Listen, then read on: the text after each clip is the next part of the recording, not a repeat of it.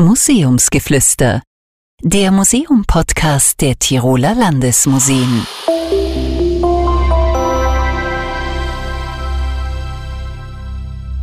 Herzlich willkommen. Ich bin Michael Zechmann-Kreis, Leiter der Kommunikationsabteilung der Tiroler Landesmuseen und darf in diesem Podcast Museumsmenschen und KünstlerInnen zu ihren Aufgaben und Themen befragen. Gerne können Sie uns oder mir eine E-Mail senden, wenn Sie wollen. Podcast at tiroler-landesmuseen.at. Ich freue mich auf Ihre Anregungen, Kritik und natürlich auch auf Ihr Lob. Heute wollen wir einer auf den ersten Blick einfachen Frage nachgehen. Was ist Raum? Eine einfache Frage oder doch eine komplexe? Wir werden sehen. Bei mir zu Gast ist heute Bernd Oppel. Der in Wien lebende Innsbrucker Künstler beschäftigt sich mit Räumen. Bernd, was ist ein Raum? Ähm, ich, äh, ich kann sagen, was mich daran interessiert, was es ist, weiß ich auch nicht. Also mich interessiert dran, also mich interessiert generell, was uns umgibt oder womit wir uns umgeben. Und das ist eben oft äh, räumlich und das ist, glaube ich, auch dem, was ich in meiner Arbeit nachspüre. Also ich interessiere mich dafür, was wir um uns schaffen, welche Räume wir um, um uns schaffen und es können eben Architekturen sein, das können aber auch äh, virtuelle Räume sein in Form von Vorstellungsräumen und ja, das interessiert mich. Also wie tauchen, welche Art von Raumtypen tauchen auf oder welche, ähm, ja, welche Räume schaffen wir um uns? Das ist eigentlich das Hauptinteresse meiner Arbeit. Okay. Also dieses grundsätzliche Thema, was ist Raum, beschäftigt dich eigentlich gar nicht so, aber wir könnten es vielleicht doch einmal ganz kurz andenken. Raum ist so ein bisschen was ähnliches wie Zeit diesbezüglich, weil eigentlich jeder weiß, was es ist, aber keiner kann es wirklich dann beschreiben, wenn er es laut sagen müsste, oder? Mhm.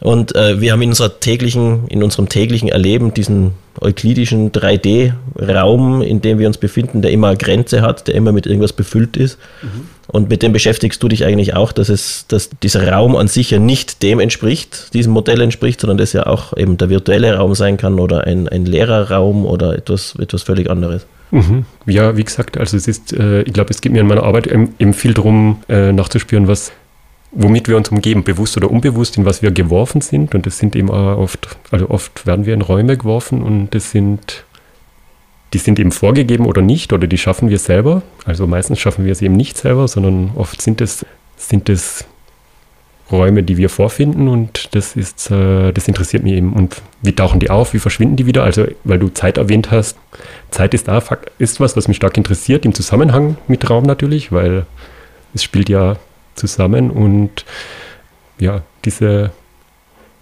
diesen Phänomenen spüre ich eigentlich in meiner Arbeit nach. Und wie spürst du dem nach? Wie gehst du künstlerisch an dieses Thema heran? Mm, es gibt äh, unterschiedliche Methoden. Also ich schaue mal erst, muss ich mich dafür interessieren und dann, also ich arbeite viel mit Modellen, mit, mit Architekturmodellen kann man sagen und das äh, das sind eben dann Raummodelle.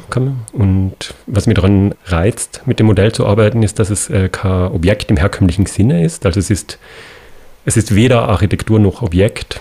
Es mhm. ist weder benutzbar noch, ähm, noch ein Werkzeug. Und dieses Zwischending interessiert mich, weil es ist immer involviert in was Performatives, mit zeigt mit dem Modell etwas, was nicht da ist zum Beispiel. Und dieser performative Charakter am Medium des Modells interessiert mich, also deswegen verwende ich es viel. Und mir muss ich eben das vorstellen, was nicht da ist. Zum Beispiel, wenn ich jetzt ein Architekturmodell von einem Raum habe, dann zeige ich eigentlich einen Raum, der nicht da ist, dann muss eben vorgestellt werden. Und das ist der Trick, kann ich sagen, den ich oft verwende, oder es ist ein, äh, eine Methode, die ich oft verwende. Und da sehe ich auch eine Parallele mit Film wie spielt, äh, was für eine Rolle spielt der Raum im Film? Natürlich spielt er eine ganz elementare Rolle, weil Film äh, Raum natürlich auch schafft oder Vorstellungsräume schafft. Und ja, ich sehe da diese Parallele, dass es eben beides, also das Modell und Film schaffen Räume, die man sich vorstellen muss. Vielleicht, damit die Zuhörerinnen und Zuhörer sich ein bisschen ein Bild machen können, weil das natürlich sehr schwer, wenn man hier über irgendwelche 3D-Modelle spricht und sie nicht sieht. Wenn wir als Beispiel nehmen die Arbeit Corridor von dir, da behandelst du den Kubrick-Film The Shining. Mhm. Und dieses Modell ist ein dreidimensionales Modell, das aber nicht sehr groß ist. Das hat irgendwie so A4-Größe vermutlich, Mm, oder? Das ist größer. Größer? Also das ist so menschengroß, würde ich sagen. Das Aha, okay, das ist ein größeres. Okay. Ja, also das ist so, genau, wie gesagt, das ist der, ähm, die Nachbildung von dem Korridor, der in The Shining eine große Rolle spielt. Also Mhm. in The Shining gibt es ja dieses Hotel, das, äh, äh, das eben das Set dieses Films ist, in dem es ähm, mehr oder weniger spukt.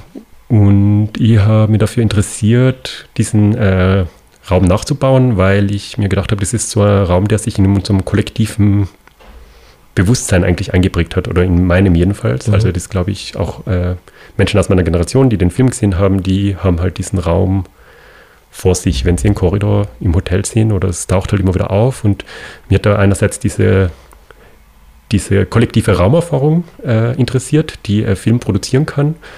Und dann hat mir das, ja, das äh, interessierte Objekt eben zu schaffen, wie ich vorhin gesagt habe. Also, also das, mir muss ich das so vorstellen, das ist ein Raummodell von dem Korridor. Das dreht sich um die eigene Achse. Das ist auf einer Maschine montiert quasi. Das wird durch einen Motor betrieben und dann dreht sich dieses ganze Modell um die eigene Achse und wird dabei gefilmt. Und die Kamera bewegt sich aber mit dem Objekt mit. Und so wird eben die Wahrnehmung etwas verschoben. Also Weil in diesem Raum, glaube ich, so eine Art Styroporkugeln Genau, auch also in drinnen diesem sind. Raum Ja, sind die, Styroporkugeln, die, drehen, die schauen dann aus, als würden sie sich halt so von Geisterhand durch diesen Raum bewegen und das ist eben, also die Idee von, diesen, von dieser Serie, von Objekten, die eben sich selber quasi als Film performen, ist, dass sie äh, einen Filmloop kreieren, der in der Ausstellung in Echtzeit passiert und eben da wird eine, da überträgt eben die Kamera dann das Bild in Echtzeit auf einen Monitor und kreiert einen Film. Und in dem Fall sieht man in einem Korridor. In diesem Korridor ist eine Welle an weißen kleinen Kugeln zu sehen, die wie von Geisterhand durch diesen Raum sich bewegt. Und wenn man das ganze Objekt sieht, sieht man natürlich, dass das durch diese Schwerkraft äh, und die Drehung passiert. Aber wenn man den Blick nur auf das Filmische hat, dann schaut es aus, als würden halt diese kleinen Kugeln irgendwie beseelt sein und von Geisterhand sich bewegen durch diesen Raum. also noch einmal, um es für mich verständlich zu machen, weil ich kenne ja dieses, dieses Objekt noch nicht, obwohl es, glaube ich, kommt es dann in Innsbruck? Kann man es in Innsbruck das- anschauen? Ja. mhm, ja. Bin ich schon sehr gespannt. Wir zeichnen das ja auf, bevor die Ausstellung eröffnet.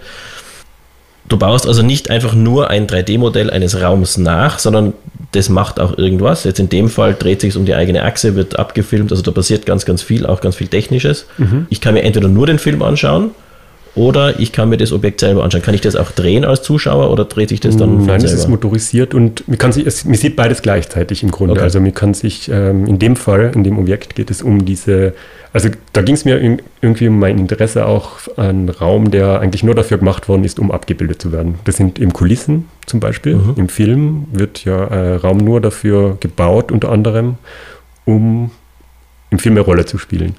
Und eben dieser Raum, der, also der Raum, der nur gebaut wird, um abgebildet zu werden, interessiert mich unter anderem. Und das ist eben in dieser Korridorarbeit auch ein Faktor. Dann inter interessiert mich halt diese Diskrepanz zwischen Fiktion und Realität. Und in, dieser, in diesem Objekt stellt sich halt die Frage, was ist jetzt das, äh, äh, ist das jetzt der, man kann sich quasi entscheiden, will mir jetzt das sehen, wie es funktioniert oder will mir den will mir die Fiktion sehen und es verschmilzt in dem Fall beides, also man sieht beides und es ist so, das war mir auch wichtig, dass man beides sieht. Also es ist jetzt kein Unterschied zwischen Fiktion und Realität. Und beobachtest du da auch manchmal dann die äh, Museumsbesucher, die sich dieses Objekt anschauen und schaust, was die da so machen und wie die reagieren auf das? Mm, Ja, sicher, zwangsläufig. Aber was, was sind also die Reaktionen? Also, äh, Ähm, ja, bei Corridor war es so, dass ähm, da habe ich zum Beispiel mal interessant gefunden, dass Leute nicht davon überzeugt waren, dass das in echt jetzt passiert. Also die sind, Okay. weil das Problem ist, man sieht es zwar, ähm, aber sie haben glaubt, das ist der Aufzeichnung, es tut nur so, als wäre es jetzt äh, Echtzeit übertragen. Das fand ich zum Beispiel eine interessante Beobachtung oder Ja. interessant, dass das Leute dann und dann habe ich den Film auch unabhängig von dem Objekt gezeigt, weil ich habe so eine Filmversion davon gemacht, die im Kino dann auch gezeigt worden ist. Und dann, weil der Film stumm ist, hört man natürlich auch, was die Leute sagen. Das Mhm. war auch manchmal ganz lustig. Dann haben Leute gemeint, es ist vielleicht im Flugzeug entstanden oder es gab halt dann unterschiedliche Theorien und das ist natürlich spannend, wenn man das hört, aber, aber ja, es ist jetzt, ähm, natürlich ist es immer schön zu sehen, wie Leute auf Sachen reagieren, ja. Und ein anderes Objekt, das auch zu sehen sein wird, ist, ich weiß nicht, ob das die, der richtige Titel ist, Internetcafé. Das heißt eigentlich, uh, I'm looking around the Internet. Okay. Aber es ist ein Internetcafé ja. und ich habe ja vorhin kurz angesprochen, dass mir eben Raumtypen interessieren, die auftauchen und verschwinden. Und in dem Fall ist es so, dass mich, ja, mich interessiert der Zusammenhang, warum tauchen bestimmte Raumgestalten auf. Das kann zum Beispiel eine technologische Entwicklung sein und äh, zum Beispiel das Kino wäre auch so ein Beispiel. Also es gibt Film, es braucht einen Raum dafür und das hat sich dann über Jahre hin zu dem, wie wir halt jetzt Kinos kennen, entwickelt. Und das Internetcafé hat mich interessiert, weil das ein sehr kurzlebiger Raum war, der sich entwickelt hat, dass es ähm, durch das Medium, das aufgetaucht ist, äh, wird quasi ein Raum darum gedacht. Und zum Beispiel ist das Internetcafé dann ein Raum gewesen, wo man sich wer mit kein Internet gehabt hat, hinbegeben hat. Genau, vielleicht müsste man für die jüngeren Zuhörerinnen und Zuhörer erklären, äh, Internetcafé ist ungefähr sowas wie eine Telefonzelle, noch ein bisschen früher. Das waren Orte, wo man, vor allem wenn man auf Reisen war, sich hinsetzen konnte, äh, zu einem äh, Stand-PC setzen konnte und gegen Geld ins Internet gehen. Genau, und das ja. gibt es eben ja nicht mehr. Ja. Oder in manchen Ländern gibt es es noch, aber und ja, das ist halt so eine Medienruine und Deswegen interessiert mich das also so sehr kurzlebiges, äh, äh, solche Räume, die auftauchen und verschwinden, interessieren mich eben. Und da geht es ja auch um diese Raumüberschneidung, oder? Also dieser der reale Raum, der mit, der, mit dem virtuellen Raum sich irgendwie überschneidet. Halt genau, ja, weil es sieht, also, ja, also mir interessieren so Raumüberschneidungen, wo Räume quasi aufeinander treffen und da in dem Fall ist es ja so, also man sieht in dem Internetcafé drei Bildschirme, die einen Bildschirmschoner zeigen. Also das ist auch so ein Bildschirmschoner aus meiner Erinnerung, der so einen Sternenhimmel zeigt hat oder so ein mhm. Und dieser, dieser Star Wars-Flug genau. da durch die Sterne, mhm. ja. Okay. Und das ist auch so ein kollektives Ding, glaube ich. Also das kennen wahrscheinlich auch viele. Und reizt hat mir daran diese Enge des Raumes mit einem, mit dieser unendlichen Weite des Bildschirmschoners zu kombinieren, ja. Also, dass man in diesem engen, begrenzten Raum sitzt, aber trotzdem die weite Welt erleben kann in, in einer virtuellen Art und Weise. Ja, genau. Also, was ich halt für mich oft beobachte, ist, dass mich, äh, befinde mich irgendwo, aber befinde mich nicht wirklich dort, weil ich halt im Smartphone bin und mhm. äh, vergesse halt das rund um mich und diese Überschneidungen interessieren mich eben, weil so wie es ist dann so ein Übergangsort. Also es wird dann jeder Ort zum Übergangsort, wenn mich sich in einen anderen Ort begeben können. Und das kann natürlich ein Buch sein, aber es kann natürlich auch eben, heute ist es halt oft so, dass wir uns in Zug setzen und ins Smartphone schauen und das ist natürlich ein anderer Raum und man ist da, aber man ist nicht da und es ist so diese Überschneidungen, wie halt sich Räume überlappen. Weil du Buch sagst, das heißt, so eine Raumüberschneidung wäre auch ein Buch. Also wenn ich das Buch, nicht das Buch an sich, sondern wenn ich das Buch lese und dadurch eine, in, in meinem Kopf eine Welt entsteht äh, durch das Lesen, wäre das auch so eine Raumüberschneidung. Ist auch eine Vorstellungswelt äh, oder Raum, ich kann es bezeichnen, aber es ist, also ich, ich kenne das Phänomen auch, wenn ich lies, also wenn mir liest, passiert das ja natürlich auch, dass man sich vergisst im Grunde, also nicht vergisst, aber man vergisst den Raum um sich zum Beispiel und ja, diese, wenn man so abdriftet, das finde ich irgendwie interessant. Mhm. Das ist der künstlerische Aspekt. Jetzt reden wir mal über den nicht künstlerischen oder über den, über den technischen Aspekt, weil ähm, das sind natürlich diese, diese Modelle müssen, müssen ja irgendwie hergestellt werden, die muss irgendjemand bauen. Wie kann man sich das vorstellen? Sitzt du da in deinem Atelier und baust dann ähm, mit Pinzette und Kleber irgendwelche Modelle zusammen oder funktioniert das anders? Bei Corridor war es im Grunde so, das ist jetzt der Modell, das klassisch gebaut worden ist, so mit kleinen ja, also einfach in Miniatur nachgebaut worden ist. Und dann arbeite ich aber auch viel mit 3D-Druck äh, jetzt. Also das sind, äh, da wird es zuerst am Computer gebaut, dann werden die Teile ausgedruckt. Also was heißt am Computer gebaut? Da gibt es halt also äh, Software, mit der man 3D-Modelle genau, erstellt. Ja. ja. Also dann, das machst du. Genau, ja. dann werden diese 3D-Modelle gedruckt und dann wird das halt wieder physisch quasi. Also Gedruckt mit einem 3D-Drucker, das muss man auch erklären. Also ich selber habe tatsächlich auch noch nie einen 3D-Drucker in Action gesehen, also mhm. live gesehen. Ich stelle es mir auch nur vor, der hat irgendwie, der wird gefüttert mit Plastik und schmilzt dieses Plastik und sprüht es dann in Schichten auf, bis irgendeine dreidimensionale Struktur Mhm. entsteht. Es gibt unterschiedliche Typen von 3D-Druckern. Es gibt welche, die arbeiten im So mit Plastik und es gibt welche, die arbeiten mit Pulver. Und ich arbeite mit diesem Pulververfahren. Das, Das mache ich nicht selber, das ist in, ähm, das macht die Firma, also die, okay. das ist zu äh, aufwendig. Die sind zu teuer wahrscheinlich, diese Drucker, oder? Die, Es ist nicht notwendig, würde ich sagen. Es ist so, äh, wie ich auch keine Dunkelkammer habe oder Und diese, diese 3D-Modelle, die werden dann zusammengesetzt, werden die dann noch irgendwie bemalt oder, oder, oder verändert oder sind die so, wie sie aus dem Drucker kommen, dann die Modelle, die man dann auch im Museum sieht? oder Ähm, kommt da noch Technik rein oder, oder weil du zuerst gesagt hast, dass da Bildschirme drin vorkommen? Ja, es sind Einzelteile, die werden zu, also sind mehrere, manche sind mehrteilig, manche sind tatsächlich nur aus einem Teil, aber sie werden dann noch mit Technik versehen und sie werden, es kommt, es ist unterschiedlich von Arbeit zu Arbeit natürlich und da wird zum Beispiel ein Monitor eingebaut oder es wird, ein, im Moment habe ich äh, ein, eine Arbeit gemacht, da hört man ein Interview von Jonas Mekas, den Filmemacher und ähm, das Licht geht an und aus und das ist halt dann die Technik, die dann eingebaut wird und die, das Licht lässt quasi den Raum erhellen oder verdunkelt ihn wieder. Genau, das sind halt so. Das machst auch du. Das ist alles Teil deiner in dem Fall Arbeit. habe es nicht ich gemacht, das war dann äh, der Thomas Sandri, der auch in der Ausstellung mitarbeitet Mhm. Und der hat diese technische Lösung für mich entwickelt.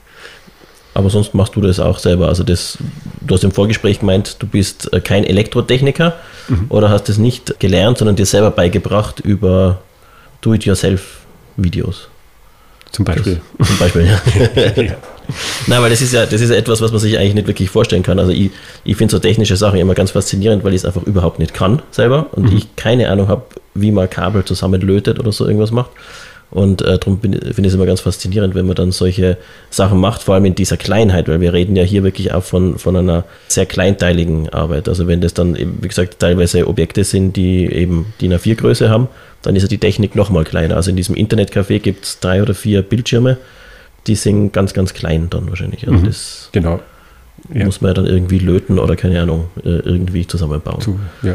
und zum Laufen bringen mit irgendwelchen Computern im Hintergrund. Das sind äh, Einplatinencomputer, so wie sie im Handy sind. Ah ja. Also es ist, ich will damit eigentlich nur aus dir herauskitzeln, es ist nicht nur eine künstlerische Arbeit, es ist auch eine technisch eigentlich schwierige Arbeit, die du da machst, äh, wo man schon wissen muss, was man tut. Ich kann es nicht trennen. Also es ist äh, die äh, jedes ähm, Objekt entsteht. Also die Idee ist natürlich das erste und dann muss man halt schauen, wie es wie man es löst. Und manchmal kann ich es selber machen, manchmal nicht. Also es ist Ja. manchmal suche ich mir Hilfe und manchmal ist es äh, selber zu lösen. Und geht es dir da auch um, um einen gewissen Detailreichtum? Also ist es jetzt so, dass man diese, diese Räume vorstellen kann, dass es einfach ein Raum ist, keine Ahnung, Internetcafé ist halt ein Raum mit, mit ein paar Stühlen und Computern oder gibt es dann auch Details wie Flaschen oder Aschenbecher, die irgendwo stehen? Man durfte ja früher rauchen in gewissen Internetcafés. Äh, Wie, wie detailreich kann ich mir das vorstellen? Mm, Das also oft geht es aus von Fotos, die arbeiten. Also es ist oft, Mhm. äh, das, und beim, zum Beispiel bei dieser Karaoke-Bar, die auch zu sehen ist, hier, The Rhythm of the Night, da sind eben, wie du sagst, viele Details, Flaschen auch äh, und man sieht halt, wie so ein Abend verlaufen könnte und das sieht man halt an den Spuren, die am Tisch sind, also an Flaschen, die rumstehen. Und ausgegangen bin ich da von einem Foto von einer Karaoke-Separé, in dem ich auch war in New York. Und das habe ich halt nach äh, quasi oder nach, ja, vom Foto ausgehend äh, ging halt dann dieser Prozess los. Und das, da, davon hängt es ab, ob es detailreich ist. Also wenn das jetzt, äh, manche sind ganz karg, manche sind ganz leer und manche sind halt recht detailreich. Das hängt natürlich immer vom jeweiligen Projekt ab. Und die Objekte, die ich jetzt auf Fotos bisher eben leider nur gesehen habe, die haben dann, dann so eine Art Trichter vorne dran. So nenne ich es jetzt einmal, Entschuldigung. Ja. eine Art schwarzen Trichter, in den ich reinschaue. Also ich, das sind jetzt einfach nicht nur Modelle, die am Tisch stehen, die ich mir anschaue, sondern die sind an der Wand montiert. Und ich muss wirklich relativ nahe hingehen und mir, und mir wirklich in diesem Raum auch irgendwie verlieren, um ihn zu erkennen, oder? Mhm. Ja, also vielleicht von der Ästhetik angelegt, angelehnt sind sie an vielleicht äh, so Schaukästen oder also Vorformen von Kino, äh, so Guckkästen oder das Diorama eben auch ist der Raumtyp, der mich interessiert, weil das Diorama ja auch ein eine Erfindung ist, die dem Foto vorausgeht. Also damit hat man eben Szenerien aufgebaut, die man sich in das Museum holen hat können oder in die bestimmte Räumlichkeiten holen hat können, die aber nicht, also man hat sich quasi was ausgeschnitten und reingeholt, was eigentlich vielleicht in der Natur ist oder in einem fernen Land. Und so ist es eigentlich auch als Vorform der Fotografie zu sehen. Und Wir reden da von den größeren Dioramen in genau. naturhistorischen Museen, glaube ich, hat es das immer wieder genau. gegeben, wo man dann den mhm. ausgestopften Löwen wieder so eine nachgebaute Savanne stellt. Zum Beispiel, ja. Und so äh, sind quasi auch so Szenerien, die da aufgebaut werden. Und das sehe ich halt als eine Vorform der Fotografie, in der man sich halt was Fernes nahe holt und vielleicht auch was von außen nach innen holt. Und ja, meine, äh, meine Schaukästen oder wie man es auch nennen will, oder Dioramen, sind vielleicht dem ein bisschen angelehnt und diese Trichterform, ja, die hat sich so entwickelt als, als, ähm, als eine Art, ja, um das zu fokussieren oder um mhm. halt so eine Art Rahmen zu schaffen für die ja. Objekte. Mhm. Und das ist aber natürlich nicht das Einzige. Wir haben jetzt die ganze Zeit nur über diese Modelle gesprochen. Du machst auch andere Sachen.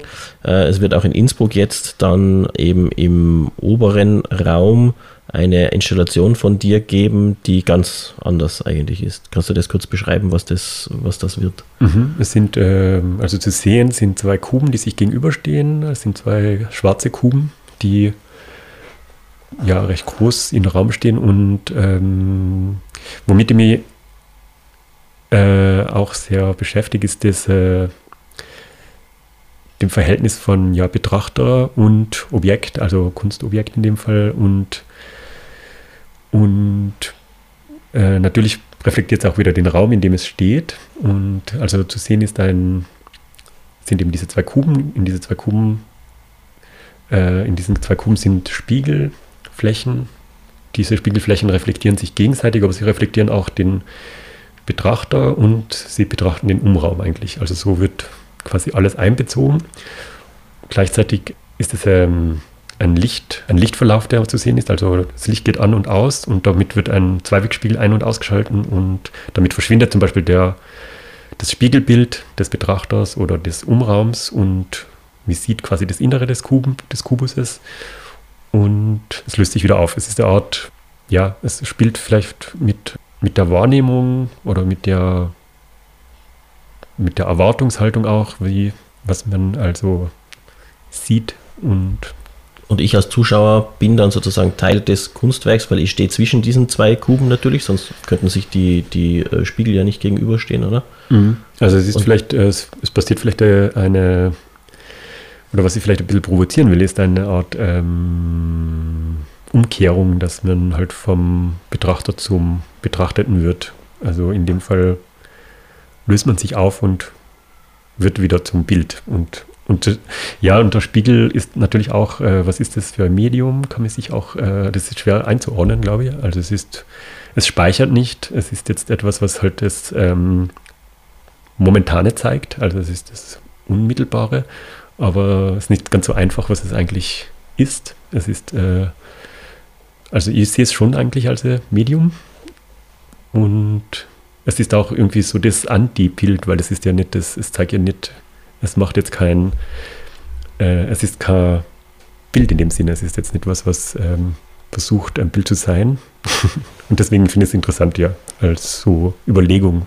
Und ich sehe es ja nur ich selber einmal, danach ist es mehr oder weniger weg. Also jemand anderer außer mir kann sich eigentlich gar nicht anschauen, weil ja. der hat sein eigenes Bild dann, wenn er, wenn er Genau, das ist dieser Zeitfaktor, der vielleicht ja. interessant ist, dass es eben nicht speichert, sondern dass es äh, Spiegelbild ist immer etwas, was ähm, unmittelbar ist. Und das, ja, so, äh, so mit äh, versuche halt diese Elemente zusammenbringen und diese Installation spielt halt mit diesen Elementen.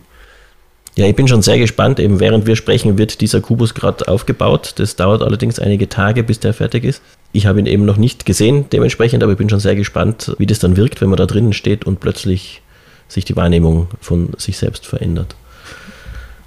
Das sind die großen Objekte sozusagen. Das heißt, du bist künstlerisch auf einem größeren Feld aktiv, aber eben immer im Bereich der Räume. Fast immer, nein?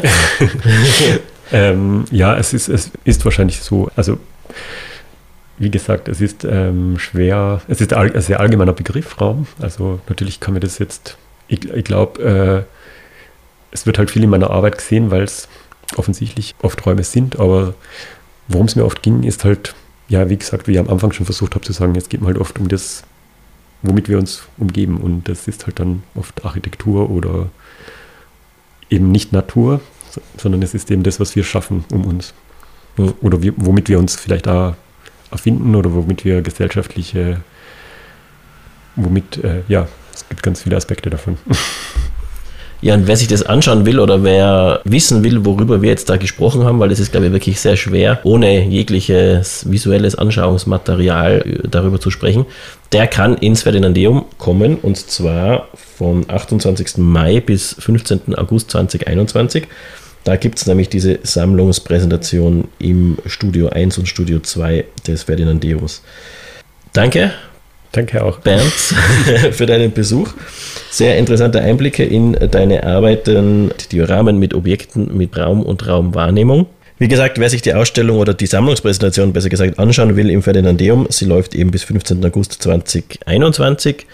Und wir, liebe Zuhörerinnen und Zuhörer, wir hören uns dann bald wieder mit wieder einem neuen Thema aus dem Museumsalltag. Das nächste Mal wird es um Ritterturniere gehen. Also ganz ein anderes Thema, wieder ein historisches Thema. Vielen Dank fürs Zuhören. Danke Bernd für deinen Besuch nochmal Danke und auch. bis bald im Museum. Museumsgeflüster. Der Museum-Podcast der Tiroler Landesmuseen. Blicke hinter und vor die Kulissen der Museumsarbeit.